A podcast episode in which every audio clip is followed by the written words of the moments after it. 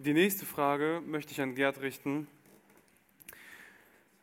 Wie heilsentscheidend ist die Taufe?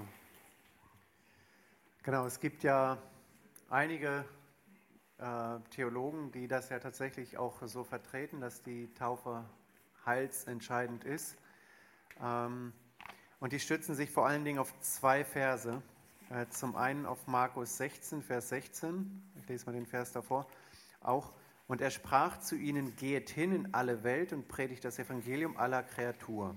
Also das Evangelium wird jetzt gepredigt und dann, wer da glaubt und getauft wird, der wird selig werden. Wer aber nicht glaubt, der wird verdammt werden. Also hier heißt es, wer da glaubt und getauft wird, der wird selig werden. Also Glaube und Taufe gleich selig werden. Die Gleichung wird dann aufgestellt. Und ein zweiter Vers, auf den man sich dann beruft, ist Apostelgeschichte 2, Vers 38. Tut Buße und jeder von euch lasse sich taufen auf den Namen Jesu Christi.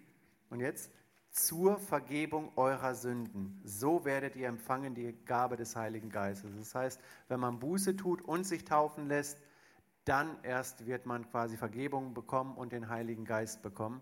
Und aufgrund dieser Verse gibt es dann eben die Ableitung, dass man dann sagt, okay, die Taufe ist heilsentscheidend. Glaube ja, Gnade ja, ähm, aber es braucht eben auch die Taufe. Ähm, ich könnte jetzt sicherlich 20, 30 Verse äh, raussuchen, zitieren, die davon handeln, dass man aufgrund der Gnade oder aufgrund äh, durch den Glauben gerettet wird, wo eben die Taufe nicht genannt ist. Da sprechen unglaublich viele Stellen im Neuen Testament davon.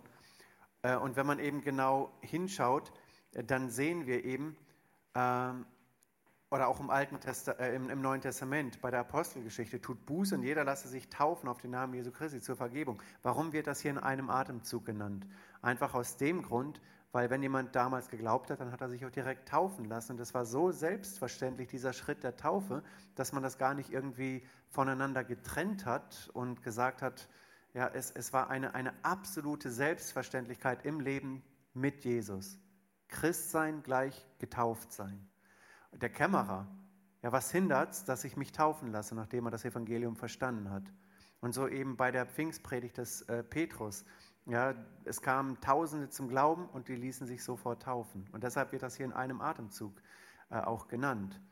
Ähm, wenn es heilsentscheidend wäre, dann müssten wir ja quasi hier direkt oder oben drüber das Taufbecken äh, voll haben, dass falls sich heute nach der Jugendstunde jemand bekehren sollte, dass er gleich getauft wird weil er erst dann eben äh, ein, ein vollwertiger Christ wäre. Ja, das heißt, wir dürften dann keinen Zeitraum ähm, ja, ins Land gehen lassen, sondern immer sofort äh, gleich Taufe. Sicher ist sicher. Ähm, das Hauptproblem ist, wenn man das vertritt, man hat dann Glaube plus Werke, weil die Taufe an sich, sie ist ein Werk. Ja? Der Glaube ist an sich kein Werk. Ich nehme ein Geschenk an, das hat Christus getan, aber wenn ich jetzt diesen Schritt der Taufe gehe, dann füge ich ja durch meinem Werk dem, dem Glauben etwas hinzu, um gerettet zu werden. Und das ist eben das, wo die Bibel in ganz, ganz vielen äh, Versen dagegen äh, spricht. Wir werden durch Gnaden, aufgrund des Glaubens, aufgrund des Erlösungswerkes Jesu Christi gerettet. Von daher ist die Glaube, äh, ist die Taufe wirklich eine Symbolik, die nochmal zeigt, ja, da ist neues Leben entstanden aber der Schächer am Kreuz, er wurde gerettet, ohne getauft äh, zu werden. Und andere Beispiele gibt es eben ähm, auch in unserer, ja, es gibt viele, die, die auf ein Sterbeblatt zum Glauben gekommen sind, sich nie haben taufen lassen, aber trotzdem sind wir sicher, sie eines Tages bei Jesus zu sehen. Mhm. Wie, ja. Ihr habt irgendwie Rückfragen dazu, zu dieser ganzen Thematik? Also ich möchte wirklich alle ermutigen. Wir werden im Januar mit dem biblischen Unterricht starten. Ähm, diese Selbstverständlichkeit im Leben mit Jesus. Ähm, die, für die Christen war es ganz klar, wiedergeboren heißt, alle sollen es wissen, ich bin ein Kind Gottes und Taufe ist ein Bekenntnis. Ich gehöre zu Jesus. Jesus ist in meinem Herzen. Ich möchte euch echt ermutigen, diesen Schritt zu gehen und der Welt zu bezeugen, dass ihr Kinder Gottes seid, wenn ihr das noch nicht getan habt. Ja, wenn ihr Gott bekennen werdet in eurem Leben, dann wird sich Gott auch zu euch stellen und Gott wird das segnen. Schaut nicht darauf, ob ihr perfekt seid, ob ihr sündlos seid oder sonst irgendetwas. Wenn ihr auf euch schaut, dann werdet ihr mit 90 Jahren noch nicht getauft sein. Ähm, schaut auf Christus und lasst euch von ihm da auch echt führen und leiten in dieser Frage. Große Ermutigung an euch. Vielleicht noch eine Frage von mir dazu. Ähm, da geht es gar nicht darum, ob es heilsentscheidend ist, aber es gibt immer wieder mal den Fall, dass ein Mensch sich nicht taufen lassen möchte, weil man hier in der Umgebung eine direkte Gemeindezugehörigkeit damit hat. Du lässt dich taufen und gehst in die Gemeinde. Und ich verstehe den Punkt, wenn man sagt, hm, das ist nicht meine Gemeinde und ich möchte das nicht. Ähm, ich kann den Punkt aber nicht nachvollziehen, dass man sich nicht taufen lassen möchte und frage mich, inwieweit ähm, man den Menschen lassen machen soll oder vielleicht sogar ermahnen soll oder in, ob das überhaupt richtig ist, ob es falsch ist. Ich finde das schwer einzuordnen.